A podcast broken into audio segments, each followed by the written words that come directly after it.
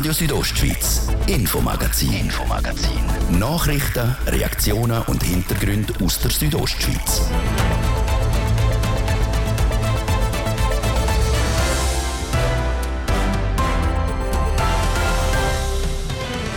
Dutzende Formulare ausfüllen, die am zuständigen Amt bringen und schlussendlich sind es doch die falschen. Die Zusammenarbeit mit den Ämtern ist nicht immer ganz einfach. Das soll sich aber ändern. Die kantonale Verwaltung wird digitalisiert, was viele Vorteile bringt. Ich bin schneller, bin effizienter, kann alles direkt digital im Kanton schicken und muss nicht mehr ausdrucken, unterschreiben und machen und tun. Erklärt der IT-Spezialist und Bündner Grossrat Jan Koch. Das künftige Bündner Obergericht hat einen Präsident.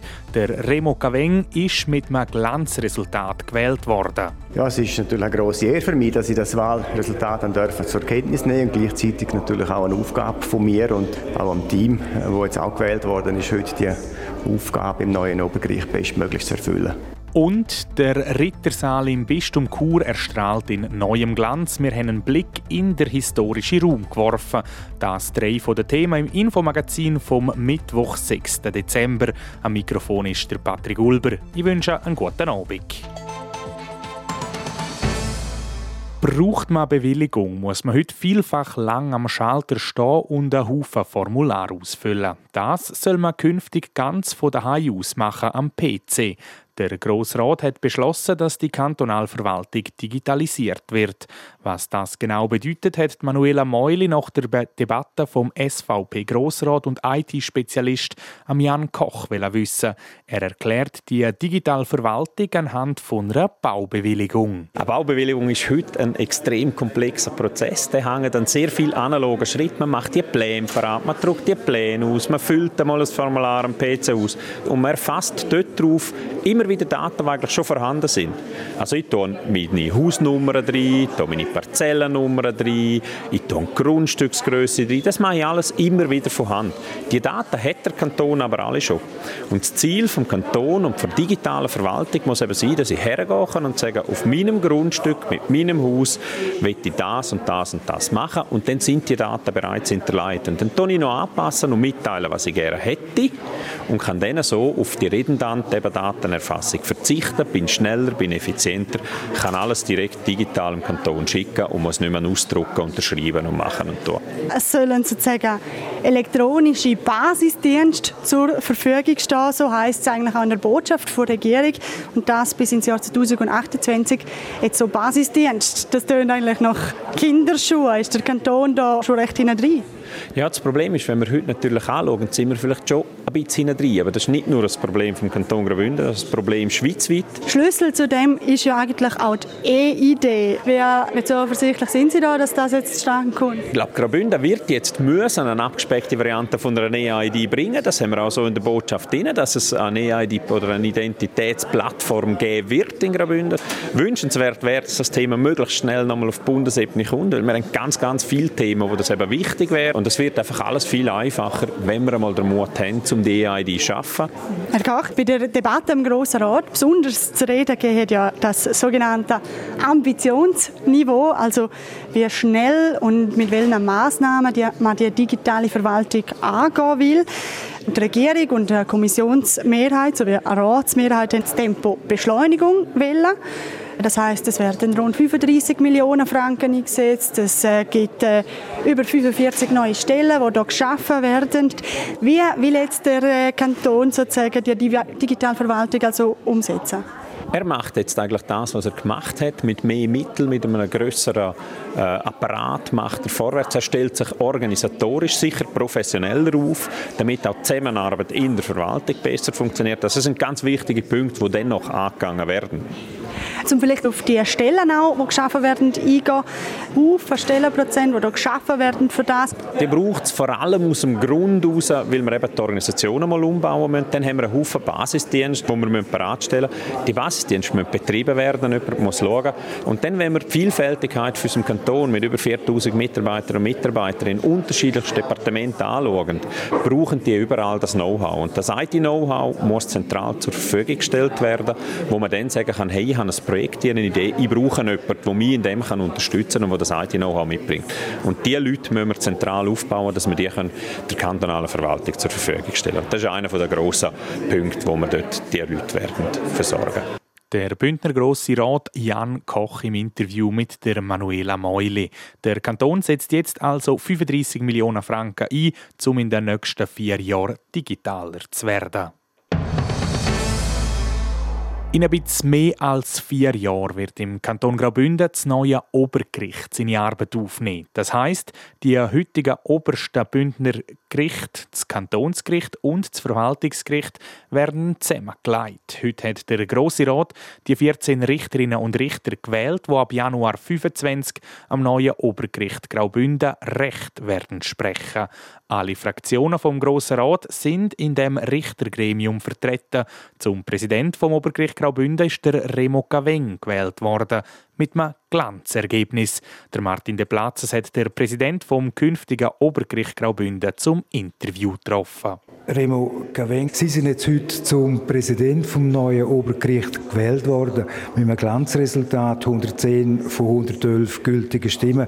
Das heißt von der Politik ein großer Rückhalt für den neuen Präsident vom Obergericht Remo Caveng. Ja, es ist natürlich eine große Ehre für mich, dass ich das Wahlresultat dann dürfen zur Kenntnis nehmen und gleichzeitig natürlich auch eine Aufgabe von mir und auch am Team, wo jetzt auch gewählt worden ist, heute die Aufgabe im neuen Obergericht bestmöglich zu erfüllen.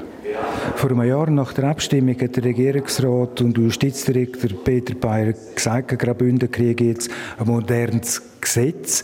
Haben wir denn jetzt so, wenn ich es so formulieren ein altbackenes Gesetz gehabt? Nein, wir haben eine andere Ausgangslage gehabt. Wir haben zwei obere Gerichte gehabt, das Kantonsgericht und das Verwaltungsgericht in einer Struktur, die vielleicht äh, gemessen an den heutigen Fällen eher klein war, mit all diesen Problem, was in der Folge äh, gegeben hat. Ich kann aber nicht sagen, dass die Gerichte nicht funktioniert haben. Also das ist überhaupt nicht der Fall. Sie funktionieren sehr gut. Wir werden aber im Obergericht eine Struktur jetzt kriegen an Gebäulichkeiten, die auch äh, in einer mittel- und längerfristigen Zukunft an den Erwartungen der Justiz werden können standhalten können. Das Obergericht ist dann die oberste rechtsprechende Behörde im Kanton, entscheidet in Zivil- und Strafsachen, aber auch Kontrolle der staatlichen Behörden. Ja, wir werden als Obergericht alle Zweige von der Rechtsprechung im Kanton Graubünden haben, inklusive denen, die das Kantonsgericht hat und denen, die das Verwaltungsgericht hat. Das ist also eine umfassendere Rechtsprechung an einem Gericht als heute die jeweils Teilzweige, die wir bis jetzt hatten. Man sagt auch, mit dem neuen Obergericht kriege Graubünden eine effiziente und bürgernahe Rechtsprechung. Heißt bürgernach auch, dass ihr aktiver kommunizieren werdet, was Urteile anbelangt?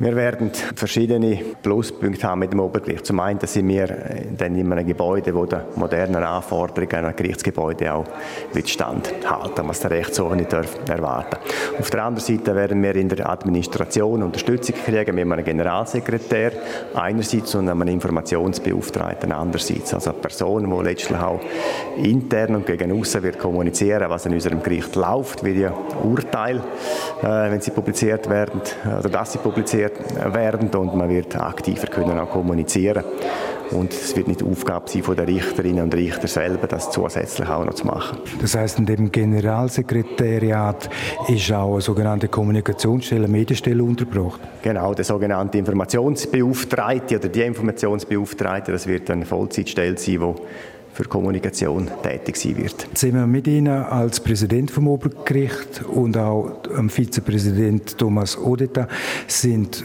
zwölf Richterinnen und Richter gewählt worden. Das Gericht, das oberste Bündner Gericht, ist diverser geworden. Etliche Frauen sind darunter.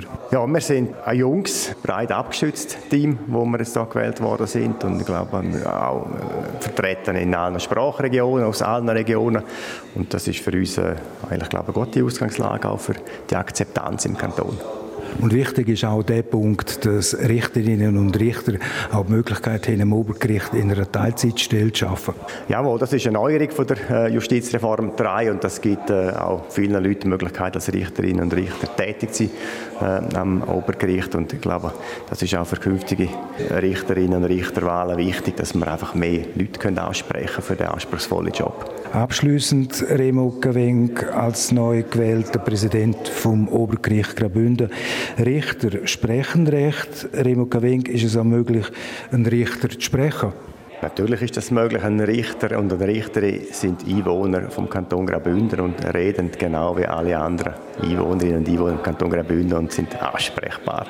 Muss man aber einen Termin machen? Das ist wie bei allen anderen auch. Man kann nicht bei jedem einfach zu jeder Zeit in ein Büro reinlaufen. Wenn die Verfügbarkeit da ist, ist das aber problemlos möglich. Stellvertreter vom Remo Caveng ist der Thomas Odeta, wo auch mit einem Glanzresultat zum Vizepräsident gewählt worden ist. Zurzeit wird das Staatsgebäude an der Graberstraße in Chur für knapp 30 Millionen Franken umgebaut. In das historische Gebäude wird dann das Obergericht im Herbst einziehen.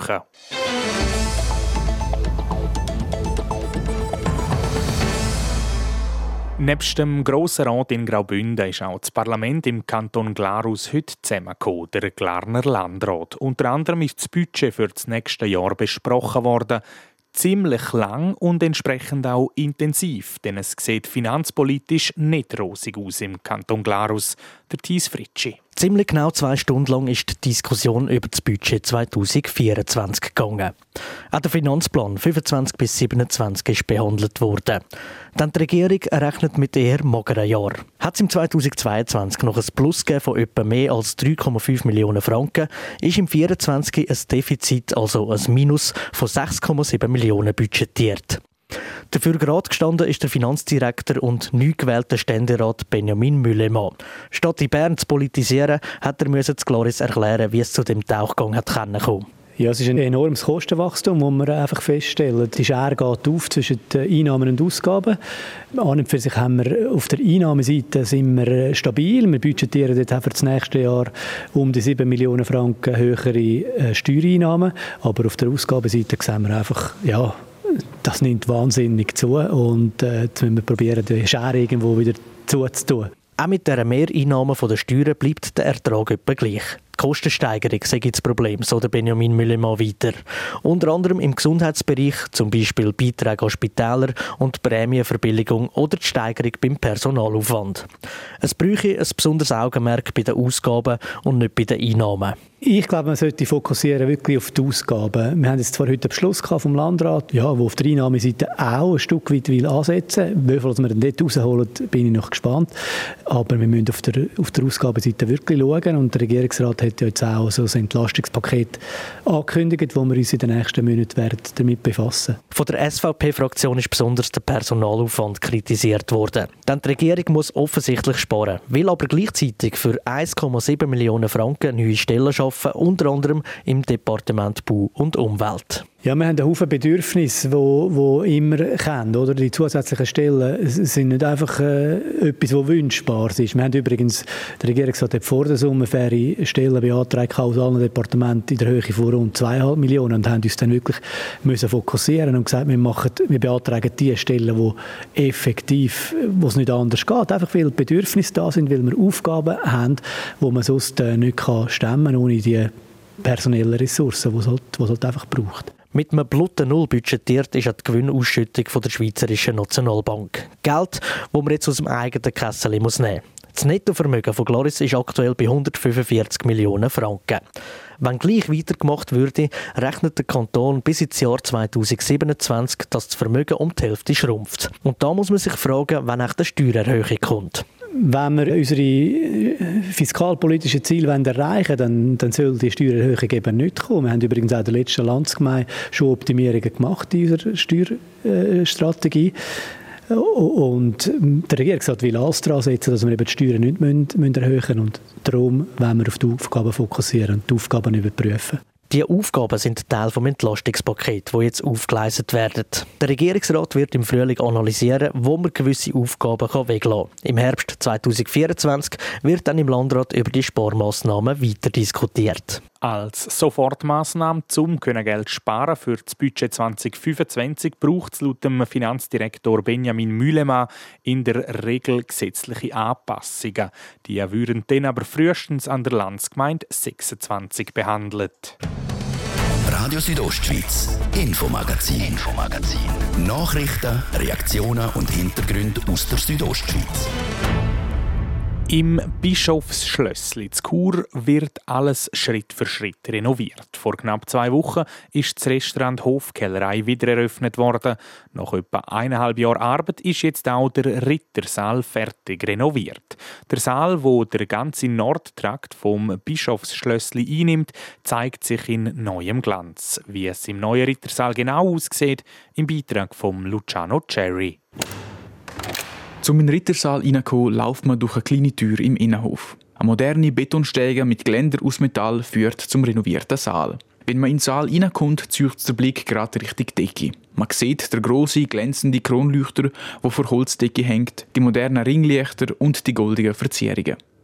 Neben der Holzdecke gibt es aber noch viele andere Sachen, die den Saal speziell machen, sagt Simon Berger, der kantonale Denkmalpfleger. Es ist die Holzdecke, die hier drinnen ist und es ist auch der spezielle Scalera-Boden, also der Scalera-Stein, der hier auch wertvoll ist und, eingebaut worden ist und natürlich die Bischofsporträts, die hier drinnen sind und die auch mit über 30 Porträts, so quasi 30 Generationen von Bischöfen hier zeigen, wo auch wirklich die Präsenz des Bischofs hier innen gewahr wird und das Zeichen eigentlich weiterträgt. Nebst den technischen Neuerungen wie der Lichter oder der Heizung haben wir den Saal so lassen, wie er vorher war, sagt der Architekt Dieter Jüngling.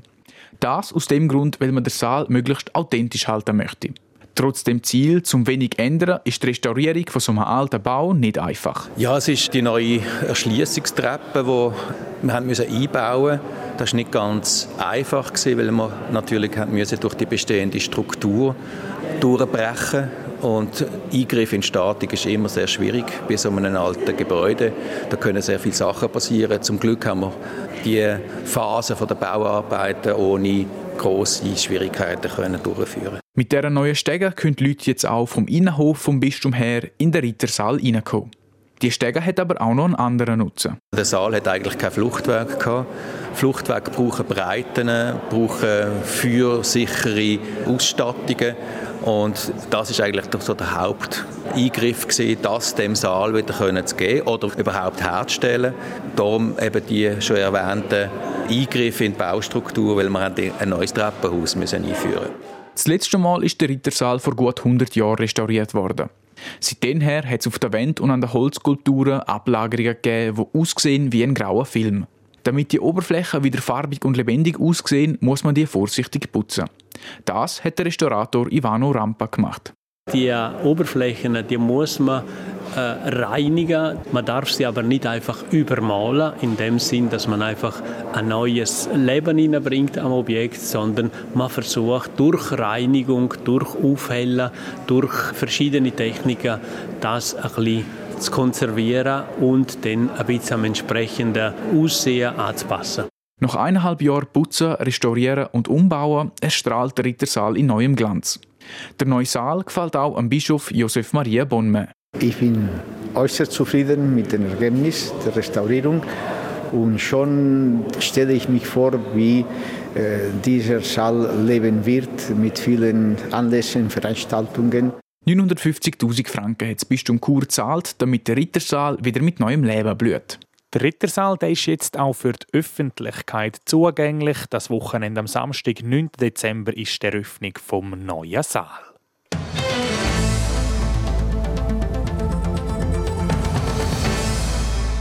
Und zum Schluss vom heutigen Infomagazin schauen wir noch für Die Gemeinde Dusis die könnte schon bald Erbin vom Schlössli sein. Der ehemalige Chefarzt vom Spital Dusis hat das in seinem Testament so verfügt. Die Gemeinde kann das Erb aber nicht einfach so annehmen. Das letzte Wort hat die Bevölkerung. Zarina von Wiesenfloh berichtet. Der Urs-Peter Feragut-Selig, ehemaliger Chefarzt vom Spital Thusis, hat der Gemeinde Thusis die Schlössli hinterlassen. Wert ist die Liegenschaft laut Schätzung etwa 2 Millionen Franken. Die Gemeinde dürfte die Schlössli gemäß Testament wieder verkaufen, noch an Dritte weitergeben, sagt der Thusner Gemeindeammann, der Kurdin Kapaul. Die ganze Gartenanlage oder die Grünfläche könnte man für die Gemeinde relativ gut nutzen. Man könnte das auch umgestalten für einen Park mit Bänkchen, vielleicht auch mit ein paar Pflanzen. Wenn man das noch weiter vermieten möchte, also das hat ja schon Mieter drin, muss man ein paar Franken investieren, damit man das vermietbar könnte machen. Investiert werden müsste ungefähr eine Million Franken, zum Beispiel für die Sanierung. Die Gemeinde will das Erbe gleich annehmen, auch wenn die finanzielle Lage in Thusis angespannt ist, was bei der Abstimmung in die Quere kommen könnte. Es könnte durchaus sein, dass sich der eine oder andere die Überlegungen macht. Wir haben schon Engpässe in den Finanzen. Macht denn das Sinn, dass wir jetzt wieder Geld in die Hand nehmen? Die Kosten sind für die Gemeinde aber tragbar, sagt der Kurdin Paul. Zudem ging es bei der Abstimmung Mitte Dezember nicht um die Investitionen. Es ging um die Frage, ob man das Erbe annehmen will oder nicht. Und da ist der Gemeindeammann zuversichtlich. Rein von den Rückmeldungen, die ich bis jetzt gehört habe, wird es trotz der finanziellen Situation, aber auch mit der transparenten Kommunikation, dass sich die Liegenschaft selber tragen kann, glaube ich, dass es mehrheitsfähig sein wird. Würde die Hausner Bevölkerung das Erbe nicht annehmen wollen, gehen die Schlössli an die gesetzlichen Erben. Und die Gemeinde hätte nichts zu tun mit dem Gebäude und dem Umschwung. Ob die Gemeinde Thusis das Erbe vom ehemaligen Chefarzt, Schlössli Thusis, annehmen wird, zeigt sich am 13. Dezember. Dann wird darüber abgestimmt. Erst beim Ja würde die Abstimmung zu den Investitionen ins Auge gefasst. Ja, und damit sind wir am Schluss vom heutigen Infomagazin am Samichlaus-Tag. Wer die heutige oder alle anderen Geschichten aus der Südostschweiz nochmal möchte in Ruhe nachlesen, kann das machen auf rso.ch oder einfach dort, wo ihr eure Podcasts loset. Am Mikrofon sagt Dank fürs Zuhören, der Patrick Ulber. Ich wünsche einen ganz schönen Abend. Radio Südostschweiz, Infomagazin, Infomagazin. Nachrichten, Reaktionen und Hintergründe aus der Südostschweiz.